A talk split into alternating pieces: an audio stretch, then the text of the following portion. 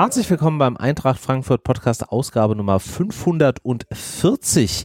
Mein Name ist René, außerdem mit dabei die Patricia. Hallo. Der Basti. Gute und Grüße. Und der Dennis.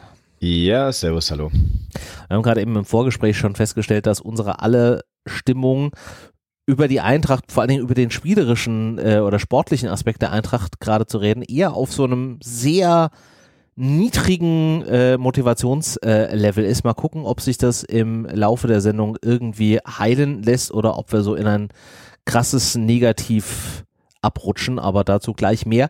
Natürlich wollen wir wie immer starten mit ein paar kurzen äh, Hausmitteilungen äh, weil auch weiterhin diese Sendung dadurch hier Woche für Woche möglich ist, weil ihr da draußen uns so wunderbar unermüdlich äh, unterstützt in den bald 14 Jahren, die wir das jetzt hier schon äh, machen. Und wir picken ja immer stellvertretend ein paar Leute raus, die uns hier unterstützen. Und diese Woche geht der Dank stellvertretend raus an den Christoph, den Michael, den Ralf und den Gunnar.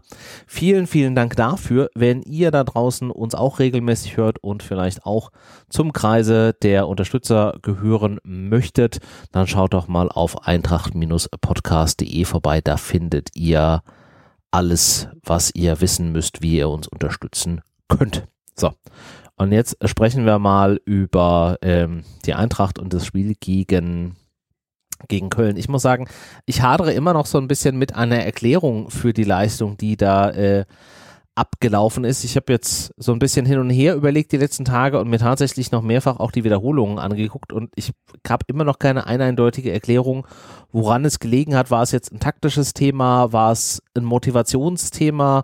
War es einfach weiß ich nicht, die Wetterlage an dem Tag, ich weiß es nicht. Basti, was hättest du denn für eine Erklärung, woran das gelegen hat, dass wir gegen Köln keine Punkte holen konnten?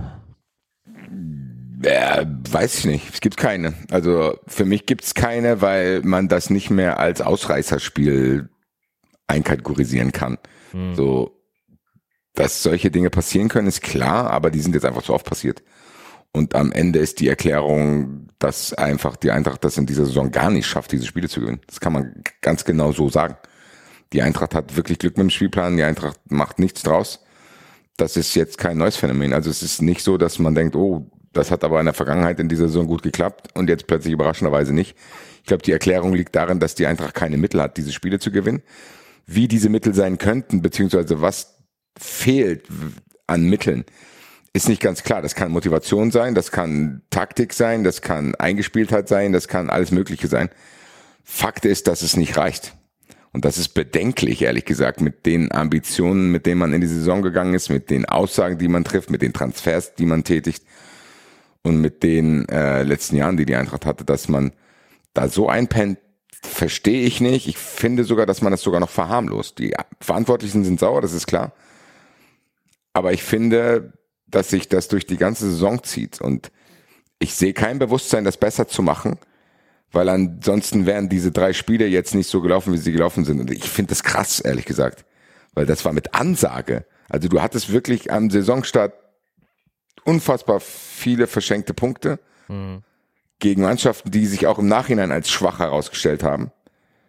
Und die sind zu dem Zeitpunkt, als du gegen sie spielst, immer noch schwach. Und dann nur vier Punkte zu holen. Das geht eigentlich nicht. Und deswegen hast du jetzt diese Unruhe, die da ist. Und ich, meiner Meinung nach hast du die in gewissen Teilen bis zu einem gewissen Grad auch zurecht. Nicht so diese Extreme, aber es gibt keine Entschuldigung dafür. Und das mhm. gibt's oft bei solchen Spielen, weil am Ende wissen wir alle, wie es ist. Wir gucken alle lang genug Fußball, dass du mal irgendwo dann, gerade als Eintracht Frankfurt, du Aufbaugegner spielst. Das haben wir immer. Aber die Serienhaftigkeit und das Muster, das es in dieser Saison hat, das finde ich zu krass, ehrlich gesagt, weil das ist einfach auch fahrlässig, was äh, die Möglichkeiten betrifft, die du in der Liga hast. Hm. Ja, es war ja schon sehr, ja, bedenklich, dass man erneut, obwohl du, wie du gesagt, wie du es ja richtig angesprochen hast, man hat jetzt andere Spieler da, man hätte auch äh, andere Mittel, ähm, dass man da wieder keine Möglichkeit gefunden hat, irgendwie mal mehr in diese gefährlichen Szenen reinzukommen. Man hatte einen doch deutlichen, äh, deutliches Mehr an Ballbesitz und man hatte, also ich hatte zumindest das Gefühl, die Eintracht weiß halt einfach mit diesem Ball in dieser Situation nichts anzufangen. Oder bin ich da zu kritisch, Dennis? Nein, überhaupt nicht. Und Basti hat es ja auch schon richtig gesagt. Das ist natürlich ernüchternd und traurig, dass diese Neuverpflichtungen nicht so eingeschlagen haben, wie sie sollten. Man muss auch immer wieder die einzige Ausrede, die ich momentan so ein bisschen für die Eintracht habe, ist, äh, es ist wieder alles neu durcheinandergewürfelt gewesen, durch Afrika Cup, durch Neuzugänge. Auch der ein oder andere performt noch nicht. Das ist was. Die müssen sich finden. Ja, das ist auch eine Ausrede, die ich gelten lasse. Das Problem ist, dass du einfach jetzt aber eigentlich gegen diese Gegner, gegen die du performt hast. Und Köln war für mich jetzt so ein, nochmal das i-Tüpfelchen drauf. Die erste Halbzeit, wo du eigentlich, ja, wenn Köln ein bisschen abgezockter ist, liegst du da schon deutlich hinten. Hm. Dann äh, natürlich wieder zwei krasse individuelle Fehler, also äh, sowohl dieses dämliche Foul äh, da außen, was dann direkt ja im der der aus äh, na, sozusagen der, der Freistoß dann mhm. zum Tor führt und dann natürlich dieser Pass. Oh Gott, also ich kann ich verstehe es immer noch nicht, äh, wie das in der Aufbaubewegung, äh, wie dieser Pass von Smolcic gespielt werden konnte und natürlich dann auch zum 2-0 äh, das geführt hat. Ja, ist alles gut und Basti hat recht, sowas passiert und du hast individuelle Fehler, du musst vorne mehr Tore machen das funktioniert momentan noch nicht. Die einzige Hoffnung, die ich habe, ist,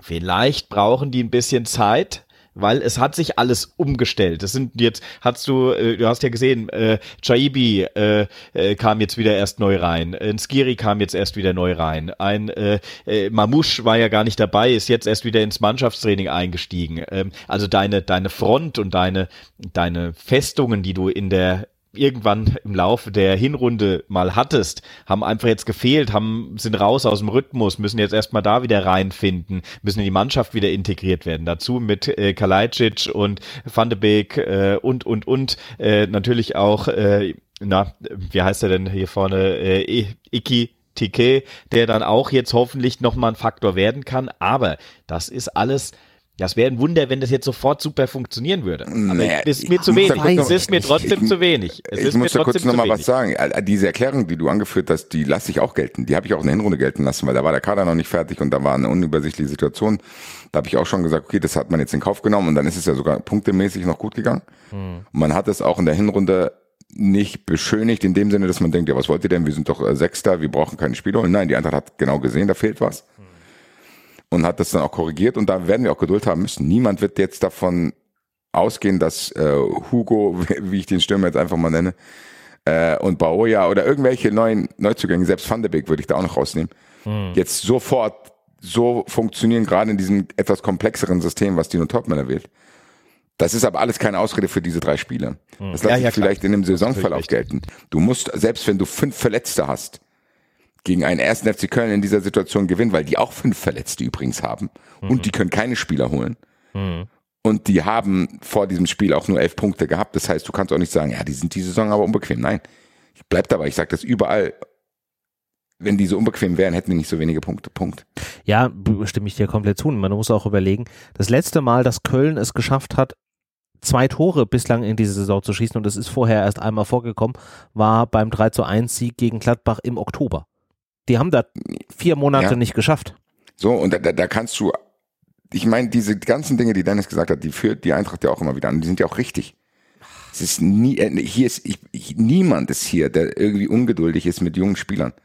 Aber es ist trotzdem möglich, mit vielleicht einfacheren Mitteln, wenn du weißt, dass du an gewissen Stellen noch Zeit brauchst oder gewisse Spieler noch Zeit brauchen. Du kannst mir nicht erzählen, dass du es auch nicht mit anderen Attributen dann schaffen kannst, diese Spiele zu gewinnen. Und da komme ich dann halt in eine andere Diskussion als spieltaktisch oder sonst irgendwas, sondern da geht es um Einstellung auch. Und die hat die Eintracht an der einen oder anderen Stelle in dieser Saison nicht gezeigt. Dafür ist auch ein Trainer verantwortlich, der muss das im Blick haben und gucken, welche Spieler da irgendwie vielleicht in Gefahr sind, dann irgendwie äh, die Zügel ein bisschen lockerer zu lassen. Keine Ahnung, wer das alles dann in mannschaftsintern ist oder sonst irgendwas. Aber ich bleib dabei, das habe ich vorhin schon gesagt, das ist zu oft diese Saison. Du hast ganz ehrlich Gerade läuft DFB-Pokal, ein unglaublich geiles Halbfinale. Die Eintracht hätte Teil davon sein können. Hm. Nein, aber die hatten irgendwie keinen Bock. In Saarbrücken war es zu kalt und irgendwie, ja, keine Ahnung. Die Eintracht führt 2-0 in Darmstadt. Ja, es ist auch irgendwie unangenehm. Darmstadt, ja, die kämpfen ja schon ums Überleben. Dann spielst du zu Hause gegen Mainz 05. Für mich die aktuell schlechteste Bundesligamannschaft, auch wenn der neue Trainer da vielleicht ein paar Impulse reingebracht hat. Ja, dann gewinnst du mit Ach und Krach vor eigenem Publikum 1 zu 0. Mhm, die Alarmglocken sind ehrlich gesagt schon länger an, was das betrifft. Und ja. die Erklärungen gehen die halt aus, weil die hast du immer in diesem Neuner gesucht, ich auch. Und in dieser Entwicklung. Das ist aber situativ nicht immer die Ausrede. Du kannst nicht sagen, weil Dennis hat es auch eben gemacht. Er sagt so, ja, da müssen wir vielleicht noch ein bisschen Geduld haben, Leute. Die Saison ist dann auch irgendwann um. Ja, das ist halt, ja. Mhm. Mit dem Geduldthema, also das klang auch gerade, fand ich bei dir, Dennis, in der Da Erklärung. waren noch gar nicht viele Neuzugänge, sorry, da waren ja, noch gar genau. nicht viele Neuzugänge auf dem Platz. Da so. wollte ich nämlich auch gerade hin. Also ganz ehrlich, in Skiri, ja, der war jetzt irgendwie vier Wochen nicht da, weil er beim Africup war. Aber du hast auch gerade eben das so ausgeführt, als wenn das irgendwie Langzeitverletzter nach zwei Jahren ist. Nee, der hat auch in der gleichen Formation gespielt wie in der Hinrunde auch. So der einzige, der halt nominell neu war, in dem Fall war Kalajdzic und ja, ein Smolcic, den man definitiv in der Innenverteidigung gemerkt hat, aber der Rest war doch genauso unterwegs wie am Ende der Hinrunde auch. Also ich weiß nicht, warum einer, wenn er vier Wochen nicht da war, aber trotzdem ja an einem Spielbetrieb teilgenommen hat, warum der denn da so massiv aus dem Rhythmus ist. Und er hat ja auch nicht innerhalb von den vier Wochen dann verlernt, oder vergessen, wer da neben ihm auf dem Platz steht. Also das ist nur so, so, so halb für mich irgendwie ein Argument. Nein, also das wollte ich, wollte ich auch gar nicht. Ich möchte ja hier gar nicht im Endeffekt alles in Schutz nehmen oder schönreden und sagen, Mensch, äh, äh, das sind aber, ich kann, es mir ja gar nicht erklären. Also wenn ich mir das angucke, äh, Basti hat einen schönen äh, Satz dazu gesagt, wenn du es mit dem Spielerischen halt nicht hinbekommst, muss wenigstens die Leistungs, der Wille der Siegeswille muss der erkennbar hat völlig gefehlt. Ja, ne? Ja. In der ersten Halbzeit insbesondere habe ich gedacht, was ist denn hier los? Äh, Anfang der zweiten Halbzeit, ja, da waren mal ein paar Minuten, wo du sagst, okay, endlich, jetzt kommen sie ins Rollen. Oh, da ist mal ein bisschen Dominanz da von der Eintracht. Aber das war ein Fehlpass und dann ist das alles wieder, wow, wieder wie ein Hühnerhaufen. Ich kann es mir ja nicht erklären. Vielleicht, und da hoffe ich ja jetzt drauf, dass Patricia, die sich so schön jetzt zurückgenommen hat, uns eine Erklärung dafür geben kann, ist es nur die, der, ist es der Kopf oder ist es im Endeffekt, dass vielleicht doch die Leute, die jetzt unterwegs waren, ein bisschen brauchen? Was ist, was ist los, Patricia? Was denkst du? Ich kann euch gar keine Erklärung geben, aber ich kann ähm, erstmal Dennis da zur Seite springen. Ich sehe es genauso. Also ich glaube, ähm, ihr habt es gerade gesagt, die Saison ist dann auch irgendwann vorbei und wie lange soll man noch Geduld haben? Hm. Ich fürchte halt, ehrlich gesagt, dass das eine längere Sache von Geduld ist und ähm, das wird uns nicht passen. Und es ist auch ziemlich ätzend in einer Saison, in der wirklich viel möglich ist. Also man sieht's ja, es ist ja auch, der ganze Spieltag lief eigentlich für die Eintracht. Mhm. Die Eintracht hat es dann natürlich mal wieder selbst verkackt, so wie, wie wir es jetzt kennen. Aber ja. ähm, das ist natürlich sehr, sehr ärgerlich. Ich glaube aber ehrlich gesagt, vielleicht reicht's auch aktuell noch nicht, um weiter oben anzugreifen. Vielleicht sollte man sich wirklich darauf konzentrieren, dass man nicht weiter runterrutscht, weil das darf wirklich nicht passieren, dass du dann irgendwie aus den europäischen Plätzen rausrutscht, weil das, das sollte wirklich nicht der Anspruch sein. Aber ich habe das Gefühl, die Ansprüche sind zum Teil, beziehungsweise die Hoffnungen, weil man eben sieht, was ist möglich in dieser Liga, was schaffen andere Vereine, vielleicht auch Überraschungsmannschaften, dass man sich denkt, boah, warum nicht auch die Eintracht, weil man weiß, dass das Potenzial da ist. Wir haben auch in der Hinrunde immer mal einzelne Spiele gesehen, wo man sich gedacht hat, es funktioniert doch, es ist doch geil, es kann so einfach sein. Und dann hat man eben wieder diesen, diesen Rückschritt. Und ich finde, aktuell ist es wirklich so ein komplettes Tal. Ähm, dummerweise genau in der Phase, wo man sich eigentlich als Fan erhofft, ach krass, jetzt hast du wieder diesen, diesen Rückrundenstart mit, wie Basti gesagt hat, eigentlich ein easy Spielplan mit echt mehr als machbaren Gegnern am Anfang, wo du jetzt Punkte sammeln und horten kannst und vielleicht echt noch mal den ein oder anderen einholen kannst.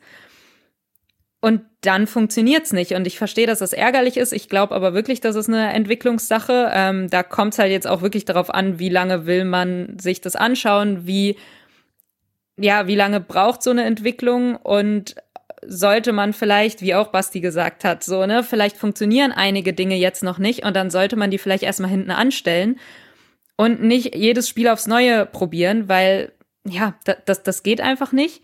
Und für mich ist es eigentlich schon so eine, so eine halbe Ausrede, so, hm, okay, vielleicht sind wir noch nicht so weit, aber eben nicht gegen so einen Gegner. Das hat ja Basti auch schon gesagt. Köln ist eine Mannschaft, die ist eigentlich komplett am Ende.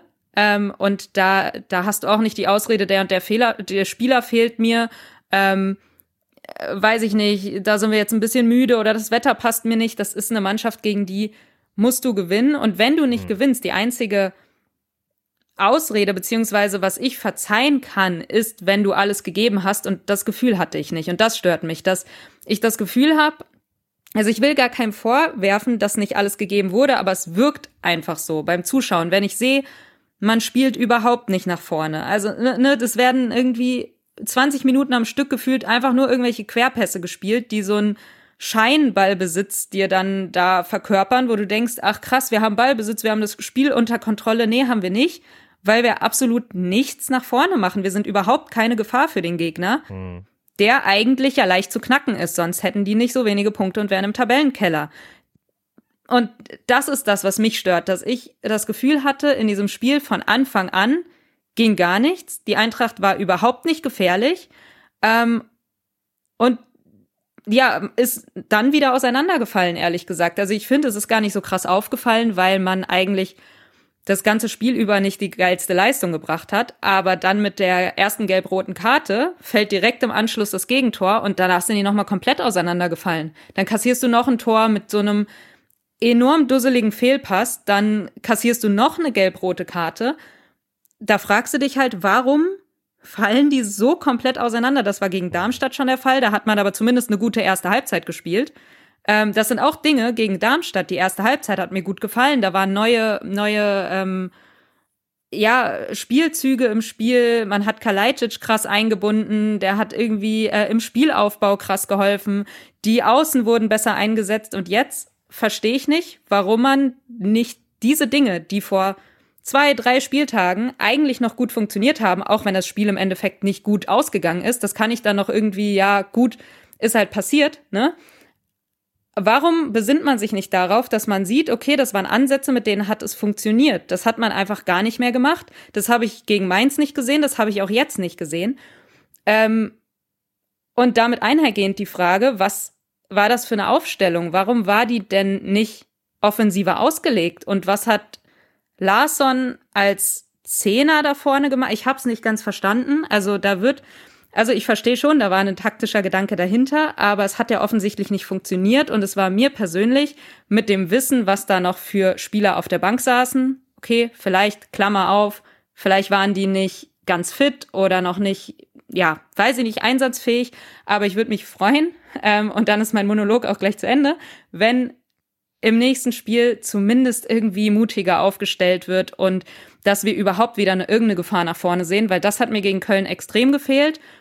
Und das ist dann auch der Punkt, wo ich sage, deshalb kann ich das Spiel irgendwie so schwer verarbeiten und das irgendwie sehr, sehr schlecht entschuldigen, weil von Anfang an einfach, ja, von der Eintracht nichts kam und ich nicht diesen Willen gesehen habe und ich auch überhaupt keine Gefahr gesehen habe. Und das macht mich fertig, wenn, wenn man das eventuell hört.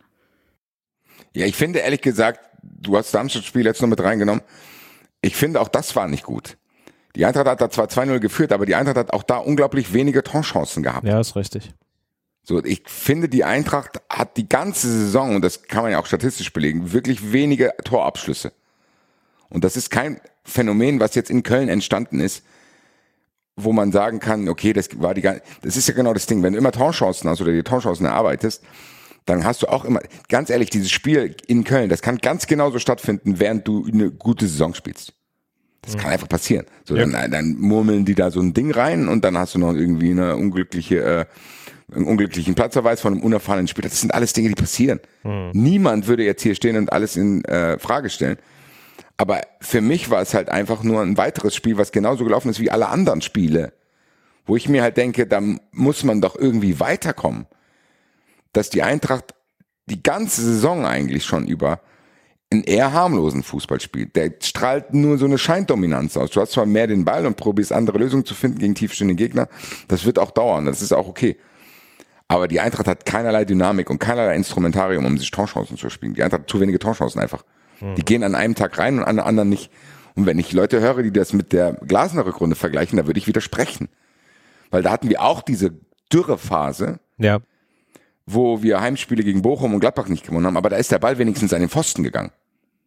So, oder du hast Schiedsrichterentscheidungen gehabt oder knappe Geschichten gehabt. Da hättest du dieses Spiel auch gewinnen können. Und ich glaube, das ist ein Punkt, der mich beunruhigt. Wenn die Eintracht in der Vergangenheit diese Spiele, die sie auch schon verloren hat, das ist kein neues, das ist kein Topmüller-Problem, dass die Eintracht da keine Lösung findet. Aber da waren zumindest Spiele dabei, wo man gesagt hat, okay, die Eintracht hatte wenigstens die Torchancen, die können halt beim nächsten Mal reingehen. Da war es oft so, dass man gesagt hat, ja, wenn der den klüger äh, gespielt hätte oder wenn der den Pass äh, klüger gespielt hätte, dann wäre irgendwie die Möglichkeit da gewesen, dass dieses Spiel anders läuft. Das hält man dann zumindest langfristig besser aus. Aber das ist nicht mehr der Fall. Die Eintracht hat keine Torchancen. Und das ist schon ein Faktor, den man ansprechen muss. Und da muss die Eintracht auch was tun. Und ich habe das Gefühl, die Eintracht tut nichts dagegen. Weil das weiß man ja. Man kann sich ja Statistiken ziehen und gucken, okay, wie viele Torchancen spielen wir uns. Und die Eintracht hat tatsächlich, was die Chancenverwertung betrifft, auch überperformt. Mhm. Also die, in die gefährlichen Situationen, in die die Eintracht kommt, da ist sie schon gut. Und wenn sie das nicht wäre, wenn sie dann durchschnittlichen Wert hätte, dann wird es jetzt auch schlecht aussehen. Und ich, das muss man wissen. Das wissen die auch. Aber mhm. ich habe das Gefühl, es passiert nichts. Es passiert okay. nichts. Und das Darmstadt-Spiel, da hast du schon wenige Torchancen, gibst dieses Spiel aus der Hand, hast diese Undisziplin enthalten. Du hast eine Hinrunde Saarbrücken, dann spielst du zu Hause gegen Mainz und das muss auch schon ein Alarmsignal sein. Und wenn dieses Spiel gegen Mainz so stattfindet, wie es stattfindet, dann kannst du in Köln nicht so auftreten. Das tut mir sehr, sehr leid, weil dann reden wir nicht von einem Ausrutscher, sondern reden wir hier davon, dass hier viele, viele Dinge falsch laufen. Hm. Das ist auf jeden Fall so. Was ich nur äh, bei dir, äh, du hast nämlich genau den Punkt vielleicht angesprochen. Du willst vielleicht auch zu viel und bist ein bisschen ja verkopft, weil ich glaube schon, ich gerade Topmöller und sein Trainerteam sind, glaube ich, sehr auf dieses, äh, wie sieht's denn statistisch aus? Was können wir noch äh, taktisch machen? Auch so ein Larson-Wechsel wieder vorne rein ist, glaube ich, gerade äh, ähm, ja mit mit Daten hinterlegt. Oh, das könnte Sinn machen in dem Spiel. Ähm, die Frage ist ja, ob das nicht im Endeffekt momentan einfach dann erstens zu lange dauert, zu kompliziert ist und diese alten Tugenden und da haben wir ja schon drüber gesprochen, so diese ja ich nenne es jetzt mal die Mentalität der Eintracht, die wir immer äh, gut fanden mit Vollgas, äh, volle Mentalität, Zweikampf, Härte und so weiter. Das fehlt ja momentan so ein bisschen ne? Das ist vielleicht auch es geht natürlich nicht, dass du sagst, in einem Spiel machst du es so, das wäre ja wieder was, es muss ja kollektiv angelaufen werden, das musst du dann speziell trainieren. Ich weiß nicht, ob tatsächlich das große Problem ist, dass hier sehr viel versucht wird, auch einen schönen Fußball zu spielen, einen sehr, sehr taktisch ausgefeilten Fußball zu spielen und man dabei ein bisschen verloren hat, das, ja, dieser unbedingte Wille, ich will jetzt einfach aufs Tor schießen und dann geht schon einer von, äh, ja, ich sag mal, selbst wenn dann nur äh, ein paar Prozent davon reingehen, solange du, Basti, da bin ich voll bei dir, solange du genug Torchancen dir erarbeitet hast, da gehen dann die Dinger irgendwann auch wieder rein. Im Moment ist es so, wir haben teilweise wirklich gute Torchancen, die dann mit einem super, äh, ich, ich weiß auch noch, da gab es einen schönen Pass hier, wieder so Einzelwerke, wo Götze wieder einen goldenen Moment hat, den schön drüber schnickt, der dann eben, ich glaube, Skiri, der dann den Abschluss sucht. Dann auf Schwebe direkt. Genau. Das ist, das ist natürlich schade, dass die da nicht reingehen. Aber das würde das Bild auch wieder völlig verfälschen. Da würdest du hier, ich glaube, keiner wird sich beschweren, wenn die Bälle reingehen. Trotzdem ist es so, dass du vielleicht auch viel zu sehr diese Bälle suchst, anstatt einfach andere Situationen zu laufen, die weniger schön aussehen, die weniger äh, mit guter ausgefallener Taktik zu tun haben und einfach, ich will es, ich dresch da rein und vielleicht kommt der zweite Ball, ein Abpraller. Ähm, das ist im Endeffekt, das sieht man wenig. Vielleicht ist das sowas, das wäre für mich noch eine Erklärung, denn ich kann mir nicht vorstellen, dass äh, Dino Töppmüller und das Trainerteam, was aktuell äh, da ist, die sind ja sehr auf diese Datenanalysen, auf äh, Co. ausgelegt und Basti, du sagst es, an den Daten ist eindeutig, dass das momentan so nicht funktioniert. Ja, es kommt halt immer drauf an, auf welche Daten du guckst. Ich meine, Basti hat es ja auch gesagt, in der Effektivität, also wie viele der wenigen Torchancen, die wir haben, haben wir tatsächlich verwandelt, steht die Eintracht ziemlich gut da. Also, ne, das ist ja überhaupt nicht das Kritische, aber du hast halt einfach diese, diese Dominanz hast du zwar im Ballbesitz, diese Dominanz hast du aber halt eben nicht in den Druckphasen und nicht in den gefährlichen Chancen. Und das war klar das, was Köln an dem Tag besser gemacht hat die haben es halt geschafft, im Kollektiv sich dann diesen zweiten Ball ähm, äh, zu holen, da das Pressing halt früher äh, anzugehen. Und die hatten unterm Strich jetzt auch nicht weniger Schüsse aufs Tor als wir. Bei denen waren halt aber äh, einfach zwei Stück drin. Also die waren ja, jetzt nicht schlechter in der Effektivität an dem Tag. Ich glaube schon. Und ich, da, da macht man ja auch oft den Fehler, dass man irgendwie denkt, ja, warum sieht er das nicht? Ich glaube schon, dass die das sehen. Ich meine, die werden, die haben mehr Ahnung vom Fußball als wir. Ja. Aber ich glaube, dass hier auch Fehler dann in der Kommunikation stattgefunden haben. Weil am Anfang der Saison im Sommer wurde erzählt, dass Topmüller ja sogar mal Bock hat, mit zwei Spitzen zu spielen. Das kannten wir dann auch nicht. Ich meine, wir haben Stimmt, mit ja. Boré als Mittelstürmer irgendwie einen Europapokal gewonnen. Aber da gab es auch schon diese Thematik, dass so ein bisschen vorne so die Präsenz in der Box gefehlt hat. Das hat Moani durch seine Spielweise so ein bisschen ausgeglichen. Da hatten wir endlich mal wieder einen, der viele Tore schießt, aber das hat er auch eher durch 1 zu 1 Situationen gemacht, durch gute Dribblings und so ein Kram. Ja. Und dann kommt jemand, der uns quasi sagt, ja Leute, das Problem ist erkannt worden. Es wurde hier gesprochen über, die Eintracht muss sich bei Standardsituationen verbessern, damit die vielleicht auch so dreckige 50-50-Spiele und nervige After-Europapokalspiele mal gewinnt durch Standardsituationen. So wie Freiburg das auch macht. Wenn bei denen nichts läuft, haben die immer noch dieses äh, Instrumentarium. Das wurde nicht gemacht. Standardsituation kein Faktor diese Saison. Nee. Außer im Europapokal teilweise. Mit zwei Stürmern haben wir nicht ein einziges Mal gespielt, weil wir teilweise auch gar keine zwei Stürmer hatten. Ja. Und Frankfurt Makes Trouble ist auch nicht eingelöst worden. So, das sind drei Punkte, die im Sommer gesagt wurden, die erkannt wurden, die überhaupt nicht stattgefunden haben. Und das ist ja okay, weil es kann ja sein, dass wir hier einen Prozess sehen, der dazu führen soll, dass wir irgendwann dieses System drin haben, so wie Van Raal das in München gemacht hat, wo es am Anfang auch holprig war, wo die aber heute noch von profitieren. Und Guardiola war auch da und hat da Dinge hinterlassen, von denen die auch noch profitieren. Das kann ja sein, dass wir diese Geduld haben müssen. Aber dann muss die Kommunikation, glaube ich, ein bisschen besser werden, was das Das betrifft. glaube weil- ich auch. Ich glaube auch, weil ehrlich gesagt, wenn wir uns das mal anschauen, das ist mit der größte spielerische Bruch, den wir in den vergangenen Jahren bei der Eintracht gesehen haben. Also äh, der Hütter und der Glasner Fußball. Also ich fand von Hütter zu Glasner hat sich schon unterschieden, aber im Endeffekt die die Topmöller-Geschichte jetzt ist noch mal eine ganz andere. Also ich finde, man merkt schon die Ideen.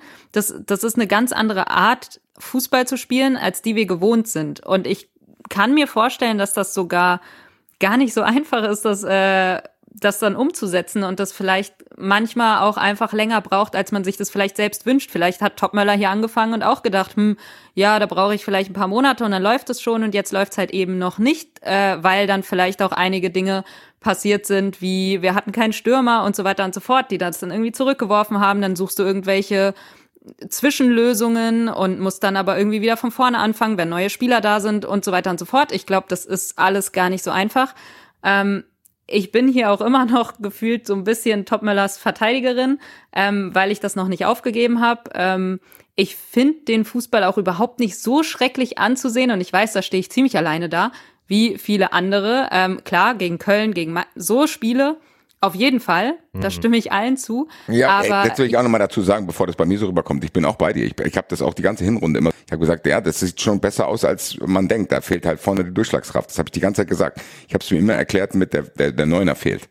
So, aber wo, warum ich jetzt hier so rede, wie ich rede, das bezieht sich einzig und allein auf diese drei Spiele. Weil Ja, die das musst verstehe du ich, bei, da gehe ich allen, auch komplett bei mit. allen Schwierigkeiten, die wir haben, die du zu Recht machst und wo du auch Geduld angemahnt hast, die man haben muss, auch mit einem neuen Trainer, für den es die erste richtig krasse äh, Spotlight-Station ist. Aber das zählt für, bei, bei mir zählen diese drei Spiele da nicht dazu, weil da musst du, wenn du taktisch dich so sehr scheinbar für Fußball interessiert, interessierst, wie er es vorgibt und auch macht und wie es auch erzählt wird, dann, kann, dann, dann, fehlt mir jegliches Verständnis zu sagen, verstehe okay, ich. Ich, ich greife jetzt in den simplen Baukasten und gewinne einfach diese scheiß Spiele. da gehe ich komplett mit, weil das, das regt mich halt auch auf. Das sind halt auch so Sachen, da verliere ich mit jedem einzelnen Spiel, was dazukommt, immer mehr das Verständnis. Das kann ich einmal mir anschauen, das kann ich mir ein zweites Mal anschauen. Und jetzt ist es das dritte Mal in Folge passiert. Und dann habe ich halt auch irgendwann die Schnauze voll und denke mir, na ja, Leute, das darf halt eigentlich nicht passieren. Ähm, ich lese aber halt auch ganz andere und höre ganz andere Meinungen und äh, da kann ich halt gar nicht mitgehen. Also ich kann das überhaupt nicht verstehen, wenn Leute das jetzt irgendwie komplett schrecklich finden, beziehungsweise irgendwie jetzt schon den Trainer feuern wollen, weil an der Stelle ist auch noch nicht. Natürlich, man hat es unter Beobachtung und wenn es komplett downhill geht, dann muss man darüber natürlich auch nachdenken. Ich finde, da ist die Eintracht aber an dem Punkt noch nicht angekommen. Ähm, plus, äh, genau, wo ich vorhin stand, in der Hinrunde gab es wirklich einige Spiele, wo ich gesagt habe, das ist echt schöner Fußball mit Passstaffetten, die zu Toren führen, aus dem Ballbesitzfußball heraus, kombiniert mit schon auch noch Kontersituationen. Das, das ist schon ganz geil, wenn es funktioniert. Es funktioniert nur aktuell zu selten und dann funktioniert es auch zu selten gegen die den Großteil der Mannschaften in der Liga, was nicht praktisch ist, weil man merkt, sobald du dann da irgendwie eine Mannschaft ha- stehen hast, die ganz andere Prioritäten in so einem Spiel setzt, die auch irgendwie verständlicherweise im Abstiegskampf ist und ähm, ja, einfach anders spielt und dir vielleicht gar nicht die Räume bietet, äh, dann stehst du da auf einmal und weißt nicht mehr weiter und das kann halt nicht passieren, weil das ist wirklich ein Großteil der Liga, der vielleicht gar nicht äh, ja so spielt, wie es für das Eintracht-Spiel perfekt wäre. Und da musst du halt überlegen, wie, wie kommst du dagegen an, weil sonst ja, stehen wir hier, wie wir jetzt stehen und sagen ja, drei Spiele am Stück irgendwie scheiße gelaufen. Und das ist halt auch was, wo ich mich wundere, dass da nicht früher ein Bewusstsein da war. Weil genau was du sagst, es wird immer erzählt, ja, die Eintracht ist durch den Erfolg ein Verein, der anders wahrgenommen wird, da müssen wir uns jetzt irgendwie andere ähm, Möglichkeiten erarbeiten, weil die stellen sich alle gegen uns hinten rein. Ehrlich gesagt ist das gar, mhm. das hat mit Eintracht gar nichts zu tun. Sondern die Bundesliga ist in den letzten paar Jahren tatsächlich, was das Niveau betrifft, etwas schlechter geworden im großen Teil, also im Mittelfeld, so ab Platz sechs oder ab Platz sieben. Mhm. Dass du, selbst wenn du ein Verein bist wie Werder Bremen, die müssen auch irgendwelche anderen Lösungen finden, weil gegen die stellen sich auch viele Vereine hinten rein, weil es halt einfach mehr schlechte Vereine in der Bundesliga gibt als gute. Und das ist kein Phänomen, was jetzt neu ist, hm. sondern das ist ein, das weiß, das muss man wissen. Und dann musst du halt im Endeffekt, wenn du ab und zu auf eine Barschlägerei musst, auch wenn du gerne in feinen Restaurants die ganze Zeit isst, aber ab und zu musst du halt dann dahin aus beruflichen Gründen. Jo, Digga, dann bring aber auch die Quarzhandschuhe mit. Und geh da nicht hin und sag, Entschuldigung, Gewalt ist keine Lösung. Nein. Dann fahr nach Augsburg und sag, so, so wollt ihr spielen, ihr wollt hart draufgehen. Ganz ehrlich, das machen wir auch. Das musst du doch wissen. Also du musst doch wissen, dass du in Augsburg, wenn es minus 100 Grad ist, da nicht hinkommen kannst und sagen kannst, ja, das habe ich mir ganz genau überlegt, wie spielen jetzt die Chipbälle hinter dir. Nein, da musst du auch einfach sagen, nee, ich weiß schon, was ihr vorhabt. Ihr werdet mhm. jetzt hier tief stehen und werdet uns irgendwie unangenehm in den Zweikämpfen attackieren. Aber wisst ihr was, das machen wir auch. Das hat die Eintracht auch immer ausgezeichnet und das ist der letzte Faktor, der mich nervt gerade. Das führt halt eigentlich dann auch dazu, dass du das Stadion, egal ob Auswärtsblock oder Heimblock, anzündest. So, das ist ja ein Faktor, den du benutzen kannst. Mhm. Wenn du sagst, wir fahren dahin und dann ist es ein Kampfspiel, wo um jeden Zentimeter gekämpft wird, dann hast du ja durch die Ränge auch nochmal einen ganz anderen Faktor, weil der FC Köln hat es ja zum Beispiel einen Tag gezeigt da hat das Publikum auch Einfluss auf das Spiel genommen, indem es die Mannschaft so gepusht hat, wie sie es gepusht hat, weil die alles gegeben haben im Rahmen ihrer Möglichkeiten. Hm. Aber ist die Mannschaft in der Lage, das abzurufen? Das ist ja so ein bisschen die Frage. Es kann ja sogar sein, dass das erkannt wird und dass du eher härter spielen musst. Aber von einem zum anderen Spiel ist es sowieso, finde ich, immer schwierig. ist ohnehin schwierig. Und die Frage ist, äh, ist das Potenzial an Spielern, die wir mittlerweile haben, es sind halt auch viele Schönkicker dabei. Das muss man einfach so äh, sagen. Ja, aber, aber auch für die ist das Thema ja nicht komplett fern. Also auch die sind ja mal irgendwann in den unteren Ligen angefangen und da hast du das Thema ja auch, dass du einfach mit einer gewissen, mit einer gewissen Einsatz, mit einem gewissen Einsatz daran gehen musst. Stimmt, auf jeden Fall. Also, also ich will es auch jetzt nicht komplett in Schutz nehmen. Ich meine nur eine Erklärung für mich, warum es vielleicht auch manchmal nicht funktioniert, ist einfach, ja, ich, ich kann mir vorstellen, dass äh, es andere Spielertypen gibt. Und auch ein, ein, ein Robin Koch gehört für mich dazu, der kann sowas mal und das ist einfach so eine, der, auch mal eine Kante ist. Ähm, beim ja, aber es gibt dann halt andere Spieler, muss man einfach gucken. Das ist aber dann wieder was, was der Trainer erkennen muss, welcher Spieler eignet sich bei solchen Spielen. Da sind wir wieder bei dieser klassischen Kritik, die wir vorhin schon angesprochen haben. Eigentlich musst du dann anders aufstellen bei solchen Spielen, wenn du weißt, dass äh, du auf Kampf und so weiter stellen willst. Weil du kennst ja deine Leute, die das können, die es eher in der Mentalität haben und äh, die auch vielleicht mal nicht nur den Block oder die, den Rang und die Zuschauer anstecken, sondern auch die eigenen Kameraden auf dem Platz, weil ja, das für mich ist ja sind auch das was. immer ne? noch zwei unterschiedliche Dinge. Das eine ist das Thema zu sagen, so, okay, was ist mein Gegner, wie geht der da ran und brauche ich halt irgendwie einen, der dann auch eher so vom Charakter hingeht und sagt von wegen, bevor du mir irgendwie den Fuß aufs Bein hältst, halte ich den lieber erstmal dir aufs Bein, damit du klar weißt, welche Rangordnung wir hier haben. Oder, und das ist, glaube ich, auch primär der Punkt, den ja auch Basti und Patricia und auch du angesprochen haben, erkennt man überhaupt den Wille von den Spielern, dieses Ding am Ende des Tages siegreich zu gestalten zu wollen. Dafür muss ich noch nicht derjenige sein, der irgendwie den Schlappen da jetzt einfach draufhält. Und das ist, glaube ich, das erste Thema, an dem gearbeitet werden muss, dass man gerade so das Gefühl hat, die wissen nicht so richtig, was sie wollen. Und was sie vielleicht auch sollen. Und ich glaube, das ist schon etwas, das kannst du unabhängig davon, ob du jetzt eher äh, Charakter, also eher so Richtung Schönspieler oder eher Richtung äh, äh, Kämpfernatur da hast. Das ist bei beiden gleich. Das macht keinen Unterschied. Und ich glaube, das ist ein Thema, was man jetzt wirklich angehen muss und da bedarf es jetzt auch meiner Meinung nach keine großen keine großen taktischen Trainingseinheiten, sondern da geht es einzig und allein, sich als Mannschaft, als Trainerteam oder mit Mannschaft, mit Trainerteam hinzusetzen und sagen so, okay, was ist jetzt unsere Agenda, was wollen wir jetzt hier irgendwie noch erreichen, wo wollen wir dieses Thema, diese Saison am Ende des Tages irgendwie beenden? Weil Patricia hat es gerade eben so schön geschrieben, beschrieben, bevor der komplette Downhill anfängt. Ich glaube, der fängt auch mittlerweile bei all der Thematik wesentlich früher an, weil wir einfach auch aufgrund ähm, der, der äh, finanziellen Verpflichtungen viel früher anfangen müssen zu handeln. Wir sind viel mehr dazu verpflichtet, weiter oben uns am Ende der Saison einzusortieren, weil wir die Kohle brauchen. Dieses Downhill fängt wesentlich früher an als in den letzten Jahren. Das weiß ich nicht. Also das habe ich jetzt auch schon oft gehört, aber da würde ich widersprechen wollen. Weil die Werte sind ja da. Wenn die Eintracht sich jetzt nicht für einen internationalen Wettbewerb qualifiziert, dann ist es vielleicht nicht im Plan.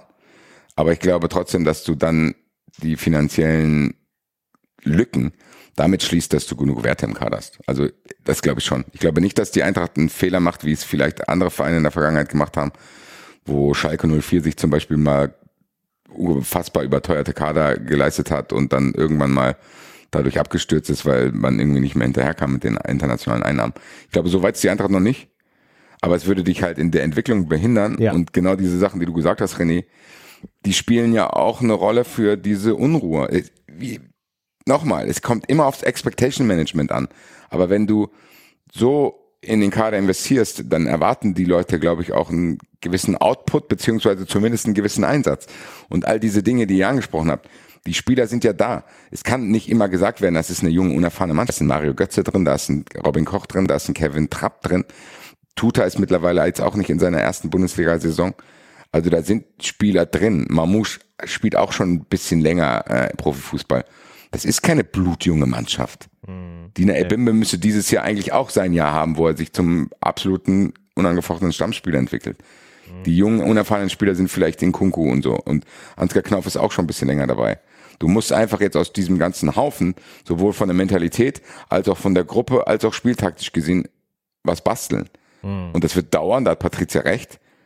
Aber dieser Prozess, dass er dauern wird, der ist trotzdem keine Entschuldigung für die Einstellung in diesen Lowlight-Spielen, die sich einfach diese Saison zu sehr häufen. Und da muss ein Trainer Antworten finden.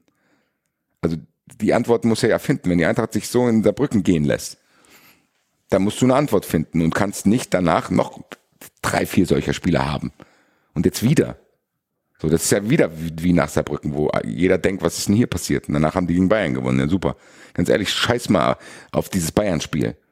Kein Bock mehr, das zu feiern. Du hattest irgendwie so zweieinhalb Highlights diese Saison und der Rest war echt dröge, selbst wenn wir gewonnen haben. Und mhm. ich glaube schon, dass man da aufpassen muss, weil Patricia hat diese Leute angesprochen. Die Stimmung wird ja dann bei den Leuten, die dann immer am extremsten sind, jetzt auch schon unglaublich negativ. Das halte ich für völlig übertrieben, das sage ja. ich dazu. Ja. Aber wenn du jetzt zu Hause gegen Bochum verlierst, dann wirst du gewisse Diskussionen nicht mehr abmoderieren können, beziehungsweise dann kommen die ganzen Dinge, die passieren, wenn du in so einem negativen Flow bist, dass Dinge angezweifelt werden, die vielleicht sogar richtig sind. Und Spiele angezweifelt werden, die vielleicht sogar gut für die Mannschaft sind. Das sind genau diese aktionistischen Stimmungen, wo dann an aller, allen Ecken und Enden Lösungen gesucht werden weil man halt irgendwie in so einem Druck ist, Dinge zu hinterfragen und dann kann man bei in diesem Druck auch bei falschen Dingen landen. Man kann dann denken, ah, das liegt da und da dran. Wobei es vielleicht gar nicht der Grund ist, sondern es ist am Endeffekt jetzt, ehrlich gesagt, jetzt liegt's am Trainer und er kann sich auf seine Unerfahrenheit berufen, aber das hilft dir in der Bundesliga mit den Ambitionen, die Eintracht Frankfurt hat, nicht. Und das muss jetzt passieren. Und das ist nicht nur ergebnistechnisch gesehen, sondern das ist auch emotional gesehen, dass die Fans das Gefühl haben, okay, da ist eine Mannschaft, die gibt 100 Prozent und da ist in irgendeiner Weise ein Bewusstsein da, dass es so wie es in dieser Saison in vielen Lowlight-Spielen gelaufen ist, nicht laufen kann. Hm. Und das ist wichtig, dass man das jetzt in den nächsten Wochen sieht, auch wenn, und da bin ich vielleicht jetzt aktuell, weil ich noch zu wütend bin, zu pessimistisch, meiner Meinung nach diese absolute Wonder-Saison, die es hätte werden können, auch aufgrund der Bundesliga und aufgrund gewissen glücklichen Spielverläufen, die wir hatten, auch wenig Verletzungspech, schon nicht mehr wird. Es wäre unglaublich viel möglich gewesen. Diese neun Punkte, die du gegen diese Teams da unten drin nicht geholt hast, die fehlen dir jetzt und wenn du die hättest, wärst du eigentlich in dem Flow, wie der VfB Stuttgart ist. Und das ist halt schade, ehrlich gesagt, weil ich bleib dabei, diese Saison wäre viel drin gewesen. Aber dann bist du auch wieder bei dem von dir angesprochenen Expectation Management. Es ist halt eine komplett andere Story, ob du am Anfang der Saison sagst, wir wollen international und am liebsten irgendwie an die Erfolge anknüpfen und wir wollen hier zwei Stürmer und äh, Makes Trouble und so weiter oder ob du sagst von wegen, liebe Leute, wir planen hier gerade einen großen Umbruch. Den Kader, den wir zusammenstellen, ist ein Langfristkader. Wir wollen neue Wege gehen. Äh, wir wissen, das wird vielleicht kein herausragender Fußball dieses Jahr, aber die Kröte müssen wir schlucken, weil langfristig gesehen ist das das Beste, was wir für den Verein tun können. Ja?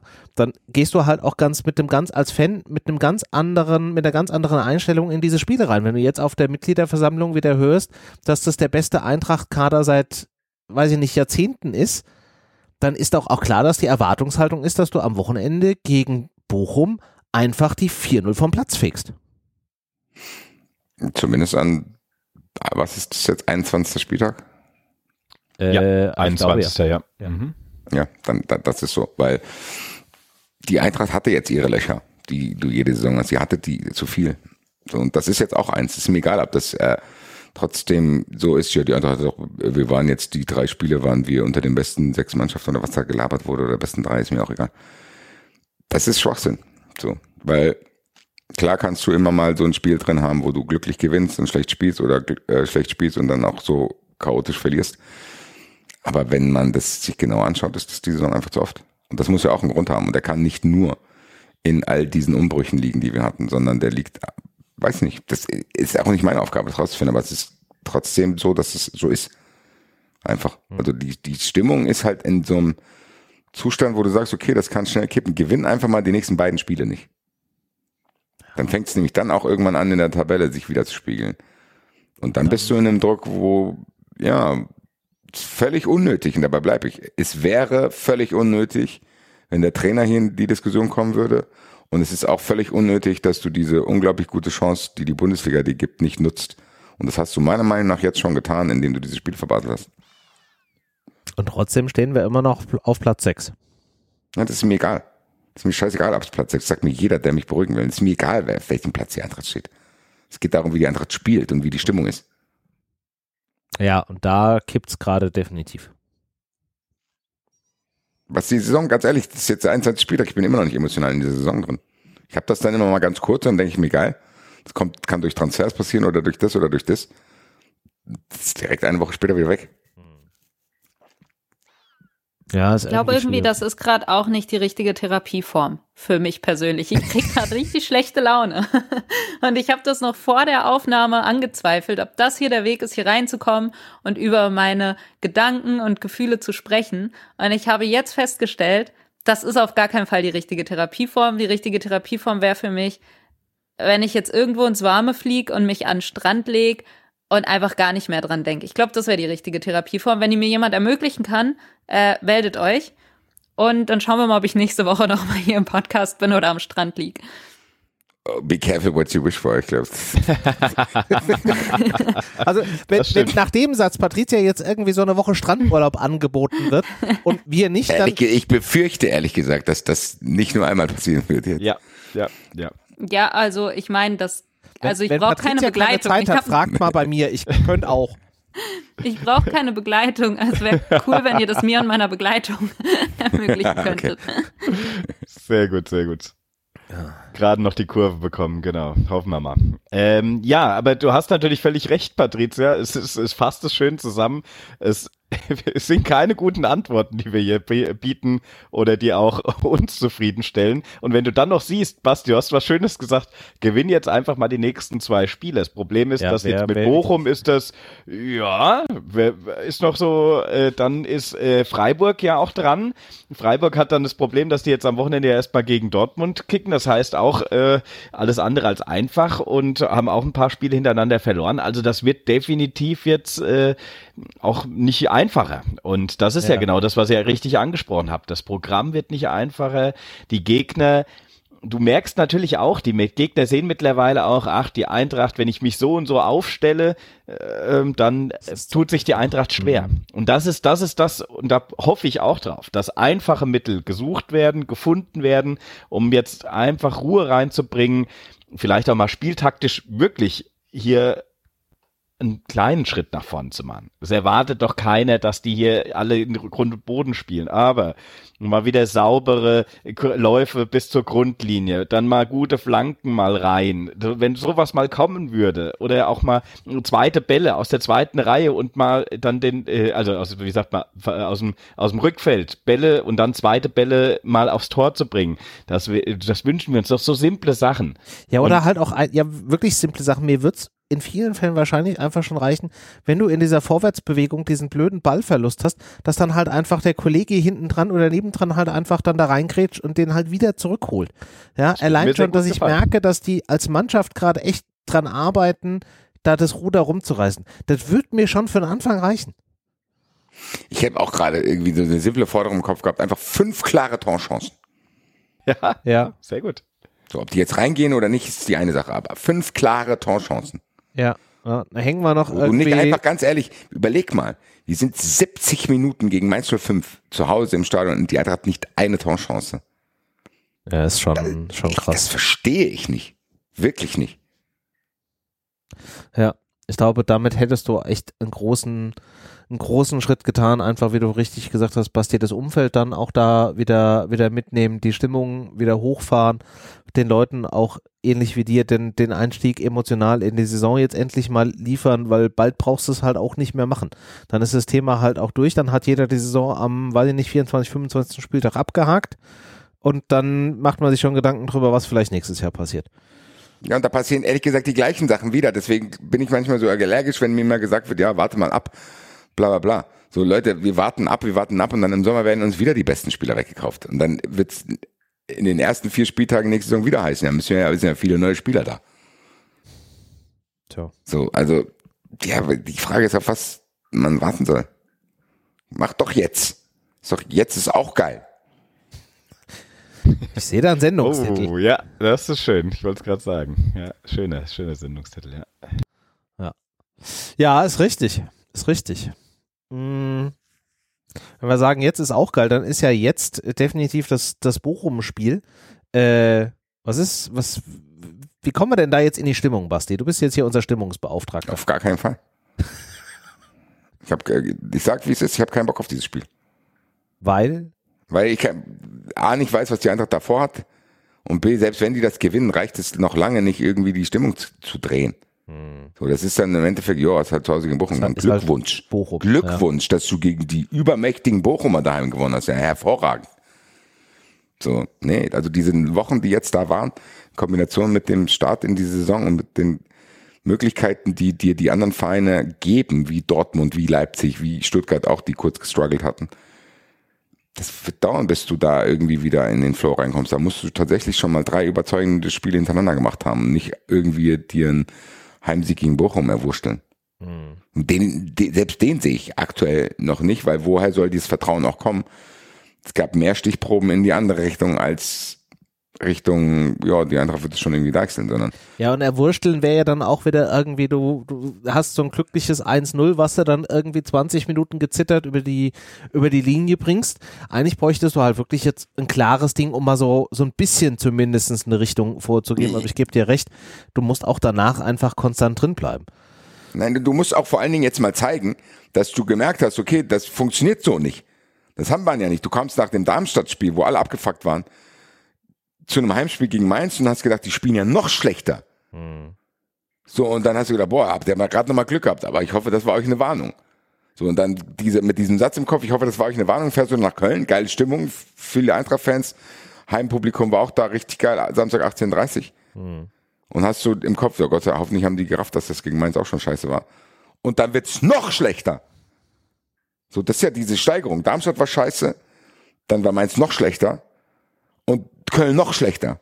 Hm. So, diese Entwicklung ging ja runter und Darmstadt war jetzt nicht weit oben, als dass es schwierig wäre, das zu unterbieten. Also von daher, das muss jetzt gezeigt werden. Die Eintracht muss jetzt zeigen, okay, irgendwie ist hier eine Abkehr von diesem, wir pennen jetzt ein. Hm, hm. Ich glaube aber, dieses weiter so wäre nur gegangen, wenn du trotzdem irgendwie glücklich gewonnen hättest. Ne? Äh, so, ich, ich glaube, das ist der einzige Vorteil, den ich dran sehe, dass wir hier 2-0 verloren haben und ja. dass das wirklich so offensichtlich für jeden Außen auch äh, absolut grauenvoll war, dass das Ergebnis am Ende auch nicht ge, gepasst hat, weil äh, dann ist einfach keine Möglichkeit auch da zu sagen, na ja, äh, weiter so und wir gucken mal und Dings, sondern der, ein gewisser Druck ist ja jetzt schon alleine durch dieses, äh, du hast jetzt nicht genug Punkte geholt und so weiter, da ist viel der Maskerade, die sonst leider oft ja da ist, jetzt schon mal gebröckelt, das ist schon mal gut. Mhm. Aber Basti, hast natürlich auch mit deiner Aussage recht, nur weil du gegen Bochum gewinnst, ist nicht die Welt wieder in Ordnung. Trotzdem, das sind wichtige drei Punkte und noch wichtiger ist, vielleicht erkennt man ja auch schon was, was für die nächsten Spiele hoffen lässt. Das ist meine Hoffnung für den für das äh, Wochenende, dass ähm, vielleicht auch ein Mamouche wieder äh, mal mit reinkommt und du tatsächlich mal mit zwei Spitzen vorne spielst. Das wäre natürlich absolut krass, äh, denn genug Potenzial äh, mit äh, Hugo und äh, Mamouche wäre natürlich dann äh, ja auch mal äh, möglich davon noch den ein oder anderen zumindest über eine gewisse Zeit lang mit äh, zu lassen. Aber schauen wir mal, schauen wir mal. Sollen wir dann vielleicht mal direkt über die Aufstellung reden, weil die wird ja durchaus auch spannend. Du hast ja jetzt äh, zwei Positionen, auf denen du umdenken musst. Du musst Tuta in der Innenverteidigung ersetzen und Nkunku auf links. Und du musst eben auch so ein bisschen, wie Dennis es gerade eben gesagt hast, das Ruder da jetzt rumreißen, so ein bisschen da mehr äh, Aktivität zeigen. Schreit es nach einer Systemumstellung, dass wir nicht mit einer Dreierkette starten, sondern dass wir wirklich mit einer richtigen Viererkette arbeiten und dann vielleicht uns ein bisschen mehr Möglichkeiten vorne geben? Oder würdet ihr im, im gleichen Drei-Innenverteidiger-System da bleiben? Nee, Viererkette. Ja, ich auch. Okay. Äh, Welche Aufstellung oder welches System ganz konkret? Habt ihr da ein konkretes im Kopf?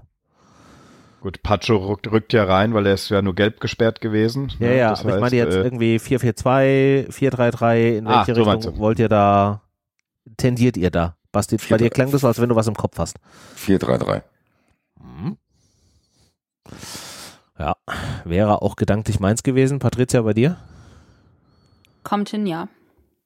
Ja, dann schieß, schießt mal los. Also Pacho Koch wäre dann wahrscheinlich Innenverteidigung, nehme ich an, ne? Ja, Jo. das ist ja, glaube ich, die einfachste aller, Genau, das heißt, aller Übungen hier. genau. Dann Max auf links, das ist auch relativ alternativlos. Ja. Und dann in der Viererkette Buta auf rechts. Bei Hab mir ja. bei, bei mir auch stehen, ja. Hervorragend. Dann sind wir uns auch da schon mal einig. So. Die drei Mittelfeldspieler. Bei mir ist Giri, Larsson und Götze. Bei mir auch. Dann sind wir uns da Klingt auch schon gut, mal ja. einig. Das, das läuft gerade hier so ein bisschen, ein bisschen zu glatt. Äh, Larsson, Skiri, Götze. Okay. Und die drei da vorne wären dann? Die Frage ist jetzt, machen wir Wunsch oder Erwartung? Ähm, Jetzt sind wir wieder bei dem Thema. wir sind mal wieder bei dem Thema. Äh, Erwartung. Keine Ahnung, wahrscheinlich Chandler der Zehner, ja. Irgendein Ja, schön. defensiven Mittelfeldspieler. E- E- Bimbe, Knauf und Mamouche. Nein, Spaß. Ähm, Ja, Mamouche weiß ich nicht, der ist, glaube ich, ja noch individuell im Training. Also das ist so. Der war heute nicht. Mannschaftstraining. Wenn Ach, der war heute wieder. Mannschaftstraining. Okay. Ja. Also ich denke, Chaibi wird äh, äh, vorne mal wieder mit auflaufen. Ja. also ich gebe von Ich Ma Mamouche, Mamouche, JB und Kalajdzic. Glaube ich auch, war auch mein, also hatte ich mir so gewünscht. Also, wobei Kalajdzic kann auch äh, Etikette, äh, Ekitike, ich sag's immer wieder falsch, äh, Ekitike äh, kannst du irgendwie tauschen, wie du willst, aber ich gehe davon aus, dass Kalajdzic startet. Ja. Und es dann diesen typischen Wechsel geben wird, den wir die letzten Spiele auch gesehen haben, was für mich okay ist. Und ich will unbedingt Mamouche und Shaby wieder zusammen sehen, ehrlich gesagt. Ja. Weil das hat mir sehr viel äh, Freude gebracht und Leben gegeben und ich hoffe, das äh, kommt zurück. Und die beiden, also die beiden sind halt schon, man merkt, dass sie sich gut verstehen. Hm. Und ich finde, das funktioniert auch auf dem Platz gut. Deswegen hoffe ich, dass wir davon wieder was sehen können. Und dann noch in Kombi mit Kalajdzic, also wirklich mit einem großen Mittelstürmer. Äh, habe ich mir schon lange gewünscht. Aber die beiden waren ja anderweitig unterwegs und deswegen wäre ganz geil, wenn das so passieren wird am Wochenende. Mit der Erwartung könnte ich mir halt vorstellen, dass Mamouche nicht anfängt. Das ist das Einzige, dass er äh, noch nicht so äh, in die Startelf rückt, sondern erst dann zur Halbzeit kommt. Deshalb könnte ich mir vorstellen, dass Knauf eventuell vorne trotzdem wieder eine Chance nochmal bekommt. Ja, man muss schauen, ne, wie, wie fit er jetzt wie dann auch ist. Also klar, der ist. ist jetzt im Mannschaftstraining, aber im Endeffekt so eine Erkältung, die war ja wohl auch irgendwie krasser. Ja, ja. Also war ja länger raus und er ist ja aus Ägypten erstmal nicht zurückgeflogen und so. Deswegen Mal schauen. Und JB war ja auch äh, im vergangenen Spiel noch, nachdem er zurückgekehrt ist, auf der Bank erst und wurde dann erst eingewechselt. Deswegen. Ja, bei dem würde ich mir ja. da weniger Gedanken machen. Ich hatte mit Knauf und Mamusch gerade eben einen ähnlichen Gedanken. Plus den Faktor, dass ich eigentlich auch fand, dass Knauf in den letzten Spielen noch mit derjenige war, der irgendwie am meisten ähm, Spirit da gezeigt hat. Deswegen fände ich das für ihn fast auch ein bisschen schade, wenn er dann da jetzt irgendwie äh, rausrotiert. Aber schauen Fände wir mal. ich schade für ihn vielleicht, aber ich, also wenn ich jetzt wirklich sage, ich stelle die stärkste Elf, dann rückt er bei mir ja, leider ein bisschen raus. Da, also ich raus, ja, ja. finde Sheibi und Mamouche sind, also waren auch beide vorm Afrika Cup enorm gut in Form und ja. haben, waren ja auch feste Startelf eigentlich. Ähm, und ich glaube, das sind einfach momentan die, die besser in Form sind, beziehungsweise auch die besseren Fußballer, ehrlich gesagt. Hm. Hm.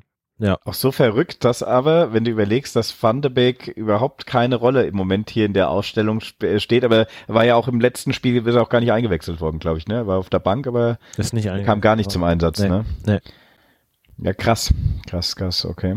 Ja, aber gut, die Leistung war auch noch nicht so überzeugend. Also ich würde auch mit euch voll mitgehen. Die Erwartung ist auf jeden Fall äh, für mich eher, dass Knauf wahrscheinlich anfängt. Wenn ich es mir aussuchen dürfte und er ist fit, dann gerne Mamouche natürlich als äh, Startelf-Kandidat. Hm. Ähm, ja, ich hätte Schwierigkeiten damit, wenn Knauf wieder spielt, ehrlich gesagt. Warum? Weil das dann wieder so ein System ist, wo ich denke, warum, also Knauf ist für mich kein Stürmer. Ja, ja, stimmt schon. Hm. Das ist eigentlich eher Außenbahnspieler, ja. So, und ja. dass er in diese Position reingewachsen, reingewachsen ist, lag auch daran, dass Mamouche an anderer Stelle aushelfen musste. Hm. Ich glaube nicht, dass Mamouche als Mittelstürmer eingeplant war, sondern auch eher in diesen Zehnerräumen, die wir da jetzt so häufig sehen. Und für mich ist er dann, wenn es umso näher es in die Zentrale geht, umso technisch unzulänglicher ist er einfach. Man tut ihm auch keinen Gefallen, wenn er derjenige ist, der komplexe Bälle manchmal verarbeiten muss, sondern hm. ich glaube, für den ist besser, wenn er seine Geschwindigkeit auf den Außen äh, das stimmt. ausspielen kann, die ja. dann wieder zum Tragen kommen, wenn du Fünferkette spielst. Also ich sehe ihn rein als rechten Schienenspieler. Dass mhm. er da in diesen Zehnerräumen so gut funktioniert hat, liegt an seiner Einstellung, an seinem Pressingverhalten und an seiner Schnelligkeit. Mhm. Aber ja, absolut. Ich finde, das merkt man voll. Also es fällt da immer so ein bisschen ab, wenn du da irgendwie siehst, so schnelle Pässe und äh, was auch andere für Pässe spielen, wie die den Ball verarbeiten und dann ist da Knauf ich finde, es fällt halt wirklich leider ja. immer so ein bisschen ab, äh, aber das ist eigentlich gar nicht so ein Angriff gegen ihn. Also wie du gesagt hast, er hat andere Stärken hm. und er muss halt anders eingesetzt werden. Und wenn wir aber das System spielen, was wir jetzt eben vorgeschlagen haben, dann, dann da sehe ich ihn da halt leider ja. nicht. Also ja, zumindest stimmt. nicht nicht zu 100 Prozent so, dass er das spielen kann, was er spielen könnte, wenn man ihn anders einsetzt. Hm. Ja, und weil ich finde, dass du auch dieses, also du kannst nicht wieder mit der Aufstellung schon zumindest auf den Rängen, so wie du es in Köln gemacht hast, schon so den ersten Flow rauszunehmen. So als ich die Aufstellung in Köln gelesen habe, habe ich gedacht, was ist denn das jetzt schon wieder? So, ich finde, ja, dass so, die, Offen so. die drei offensiven Positionen müssen von Spielern besetzt sein, wo du weißt, okay, dass sie auch eine gewisse Gefahr ausstrahlen. gefährlich. Hm, Einfach. Ja. Und wenn du sagst, okay, Mamouche ist noch nicht so weit, dann spielst du halt mit Doppelspitze und Van de Beek als Zehner dahinter oder Chaby als Zehner dahinter spielst du halt mit Hugo und Sascha äh, vorne drin und hast einen Zehner dahinter.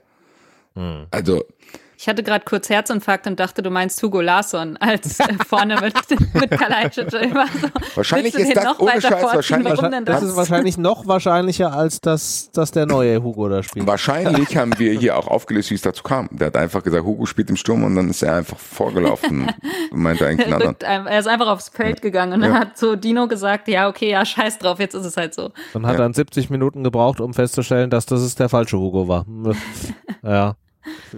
Ja, keine Ahnung. Es ist müßig. Ich glaube, es wird auch nicht nur auf die Aufstellung ankommen, aber auch. Aber auch, es wird ja. darauf aus, äh, ankommen, wie die aus der Kabine kommen. Also einfach, gib ihm. So, egal wie es aussieht. Es kann ja auch erstmal sein, dass es zäh wird im Sinne von Bochum steht hinten drin, aber dass du einfach das Gefühl hast, okay, da ist in irgendeiner Weise unter der Woche irgendwas passiert. Mhm. Ja, also da kommen wir wieder auf, zurück auf den Punkt von vorhin, wenn wir nicht wollen, dass im Umfeld die Stimmung komplett kippt, dann muss da jetzt eben ein klares Zeichen gesetzt werden, dass man die Situation verstanden hat und dass man bemüht ist, daran was zu verändern. Ansonsten, ja, wird das vielleicht noch irgendwie ein bisschen ungemütlicher gegen die Mannschaften da unten kannst du halt auch mal so aufstellen, auch wie wir es gerade gesagt haben, gegen so die Mannschaften offensiv. Da ne? musst du vielleicht auch einfach so aufstellen.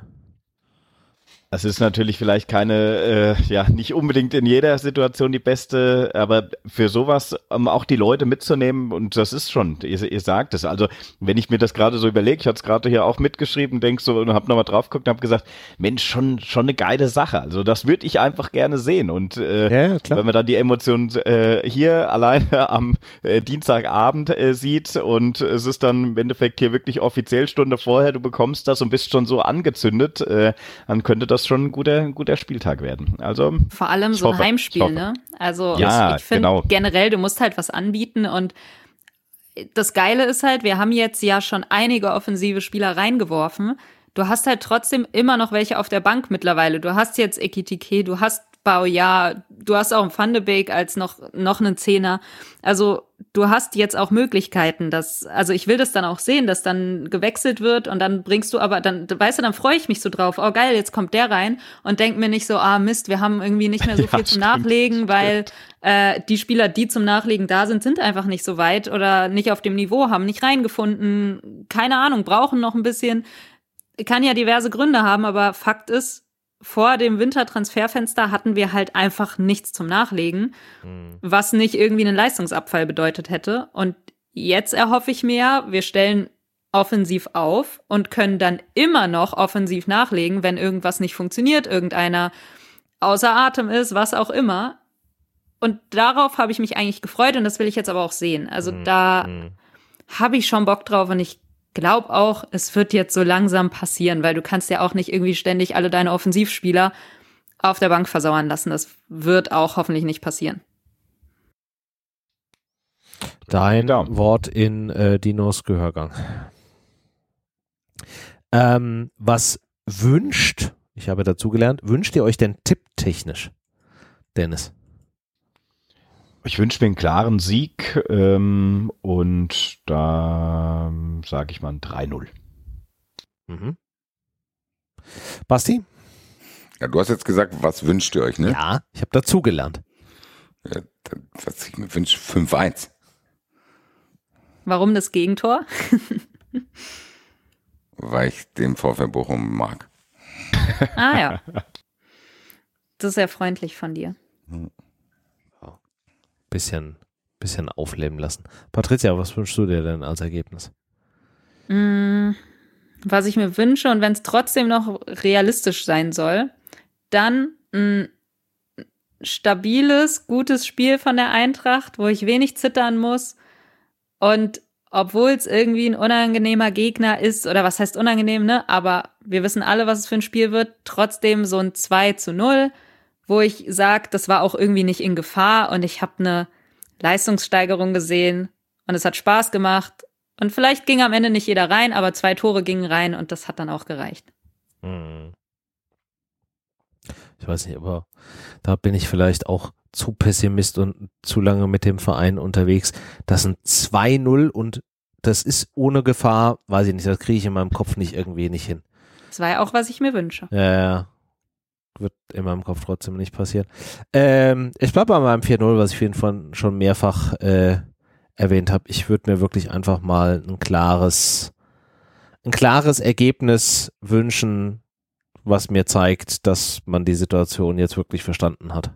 Wenn ich auch richtig das verstanden habe, Basti wünscht sich ja fünf klare Torchancen und hat 5-1 getippt. Mensch, also das wäre echt effizient hier. Ne? Ja, aber effizient ist die Eintracht ja bis jetzt. Also das kann man ja ja nicht absprechen.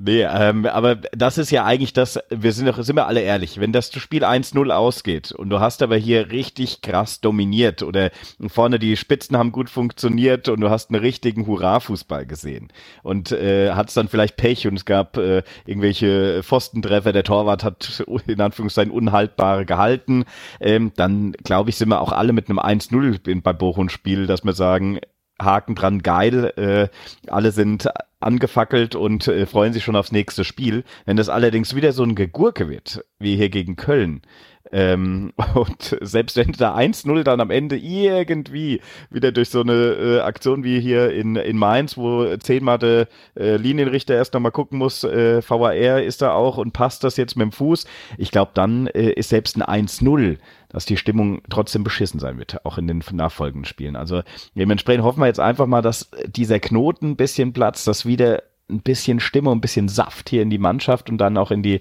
in die, ins Umfeld kommen. Denn das Traurige ist ja eigentlich an der ganzen Sache, dieser große Faktor Fans und äh, Stimmung und so weiter das ist ja eigentlich das, was so komplett verloren geht, was einem dann so richtig leid tut, auch nicht nur äh, für sich selbst, sondern auch für die Mannschaft, dass du einfach denkst, Mensch, wie blutleer, was ist denn da los? Und äh, äh, hast kein Mittel dafür. Dementsprechend, ich, das hoffe ich einfach, dass das am Samstag äh, 15.30 ist Spiel, glaube ich, ne? Ja ähm, dass wir Samstag 15.30 ja einfach ein ganz anderes Bild, ein ganz anderes Gesicht sehen. Und dann ist mir das egal, ob wir 1-0, 5-1 oder wie auch immer gewinnen. Äh, gewinnen müssen wir. Ja. Aber äh, es wäre schon schön, wenn es dann auch mit einer gewissen ja, Mentalität ist, wie wir vorhin so schön gesagt hatten. Mhm. Denn, was hatte Basti gesagt? Jetzt ist auch geil. Jetzt das will ich dann noch sagen. Das können wir dann am Freitag zum Ende äh, des Spieles hoffentlich sagen, oder dann sagen, jetzt ist noch geiler. Mal gucken. Was auch, weiß ich nicht, wie geil es tatsächlich war, weil ich nicht vor Ort sein konnte, war die Mitgliederversammlung, die gestern Abend äh, stattgefunden hat. Basti, du warst da. Kannst du uns mal eine kurze Zusammenfassung geben für alle, die dies nicht vor Ort geschafft haben, was man zu dieser Mitgliederversammlung von gestern Abend wissen muss? Ja, es gab natürlich sehr, sehr viel Peter Fischer, sehr, sehr rührende, lange Momente, wo es Applaus gab und rührende Worte, Wortmeldungen, die sich alle um ihn gedreht haben. Hm. Absolut würdig auf jeden Fall. Sehr, sehr viele Leute da, über zweieinhalbtausend, glaube ich, in der Jahrhunderthalle. Ja. Also absolut angemessen für diesen, ja, es ist ein historischer Abschied gewesen von Peter Fischer. Also über den kann man ja fast mal eine eigene Sendung machen, das will ich jetzt hier gar nicht dann äh, nochmal ausführen. Ähm, ansonsten, ja, wurde der neue Präsident ziemlich eindeutig gewählt. Der hat jetzt, wie soll ich sagen, was die Emotionalität seiner Rede betrifft, natürlich nicht Peter Fischer ersetzt. Es war eher sachlich, will ich mal sagen. Aber es gab auf jeden Fall irgendwie jetzt keine großartigen Gegenstimmen. Ja. Und was ist mir mal noch im Gedächtnis geblieben? Es gab natürlich auch wieder diese standard-kuriosen Wortmeldungen, die es auf jeder Mitgliederversammlung gibt, äh, wo es dann lustig bis unruhig wird im Saal. Ansonsten gab es danach äh, Essen und Trinken frei vom neuen Präsidenten. Das kam, glaube ich, auch ganz gut an. Axel Hellmann hat sich nochmal zu Wort gemeldet, wo es zumindest Raunen gab. Ich glaube, das ist ja auch durch die Presse gegangen, als er, glaube ich, die Hertha ziemlich deutlich angegriffen hat. Er hat probiert, ein bisschen den Investoreneinstieg in der Bundesliga zu erklären. Ob ihm das gelungen ist oder nicht, soll jeder für sich selber entscheiden. Ich bin weiterhin unentschlossen, was dieses Thema betrifft. Ich kann weiterhin beide Seiten verstehen.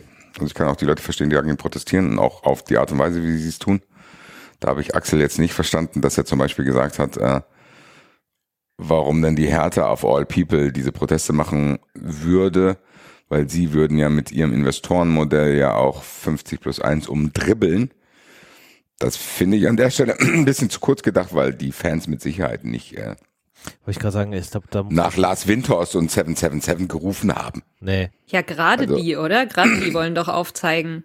Das ja, ist vielleicht auch nicht das geilste Beispiel. Ja, ja. Ich glaube ehrlich gesagt, genau, bei der Hertha kannst du dann halt auch entgegnen zu sagen, yo, gerade die müssen protestieren, weil die wissen, Das, dass das Investoren und Einfluss von Investoren nicht immer das ideale Mittel sind. Ja, ja. Kann aber auch die Ausführungen von Axel Hellmann verstehen. Das ist auch wieder ein eigenes Thema, dieser Einstieg, dass er sagt, jo, am Ende würde er es auch gerne ohne Investoren machen, aber die Bundesliga an sich hat das die letzten 10, 20 Jahre komplett verpennt. Also das ist ja jetzt auch kein Bundesliga-Problem, sondern ich glaube, dieses ganze Land ist ja in gewissen Bereichen ein bisschen bräsig. Also von daher, ja, wie gesagt, will ich mich da zurückhalten mit einer Bewertung. Da hat er, ja, auch das gesagt, was vorhin schon einer gesagt hat, dass äh, wahrscheinlich der beste Kader ist und dass er solche Spiele wie in Köln nicht mag. Aber es gab jetzt nicht diesen einen Moment. Ich glaube, der Abend stand im Großen ja, Peter Fischer Abschieds. genau. Und der, Thema. ich fand den auch würdig. Das ist doch Fand's, ich, ja, mich hat's gerührt. Und ja, der Rest, der da vielleicht noch irgendwie wabert, den wird man dann besprechen, wenn er soweit ist. So, diese Stuttgart-Geschichte wurde angesprochen. Ja, stimmt. Da hat er gesagt, die Untersuchungen dauern halt noch an. So, und dass er auch gesagt hat, die Polizei sollte genauso wie sie äh, untersucht, welche Fans da beteiligt waren, das bitte auch auf der eigenen Seite machen. Das fand ich gut. Und er hat, glaube ich, in dem Zusammenhang auch nochmal gesagt, dass Eintracht Frankfurt nicht hier einfach Kollektivstrafen äh, machen wird, sondern halt die bestrafen wird, die halt quasi Scheiße bauen, aber jetzt nicht deswegen ganze Gruppen von Menschen da irgendwie. Genau, das fand ich auch gut. Er hat sich auch klar zu 50 plus 1 bekannt, genau wie der neue Präsident auch, was auch gut ist. Und er hat die Polizeigewerkschaft nochmal ziemlich hart angesprochen und gesagt, von denen lässt er sich mit Sicherheit nicht äh, vorschreiben, wie man da zu agieren hat. Er hat auch Peter Beuth den Wind aus den Segeln genommen und gesagt, so Digga, diese populistischen Maßnahmen, die du da forderst, die werden wir nicht ergreifen, die können wir auch gar nicht ergreifen. Wir leben hier in einem Rechtsstaat, ich kann nicht einfach Gruppen bestrafen, das fand ich gut. Ja. Aber wie gesagt, so dieser eine Moment, wo ich sage, oh Gott, ich muss euch das und das erzählen, war jetzt nicht. Also gab ja keinen Gegenkandidaten, es gab keine Eskalation.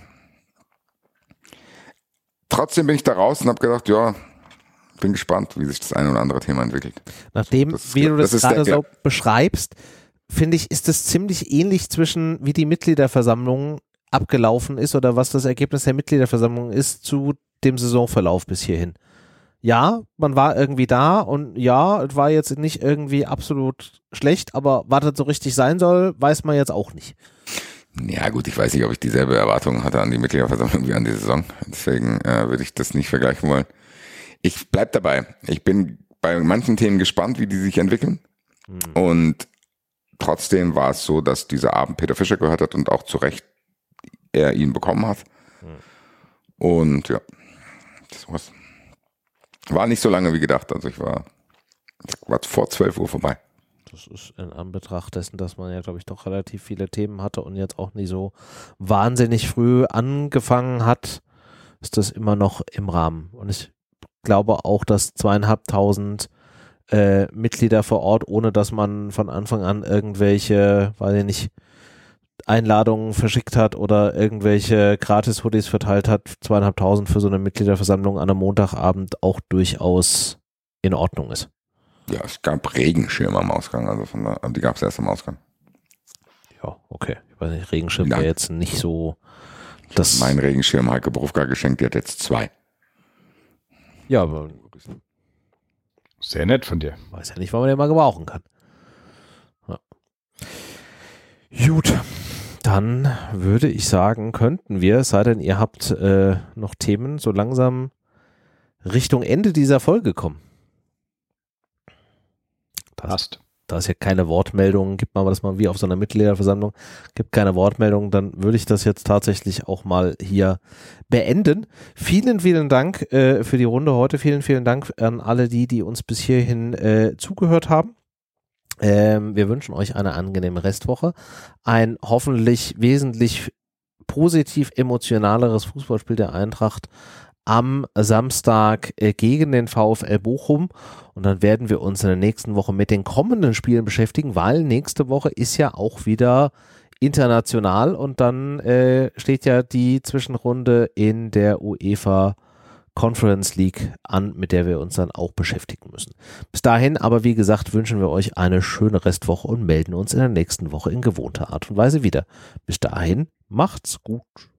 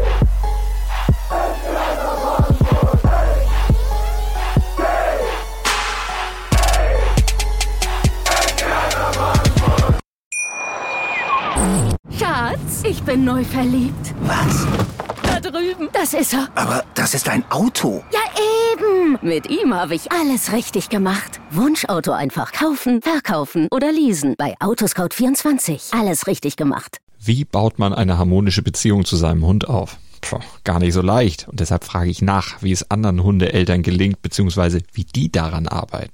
Bei Iswas Dog reden wir dann drüber. Alle 14 Tage neu mit mir, Malte Asmus und unserer Expertin für eine harmonische Mensch-Hund-Beziehung, Melanie Lippisch. Ist was, Dog? Mit Malte Asmus überall, wo es Podcasts gibt.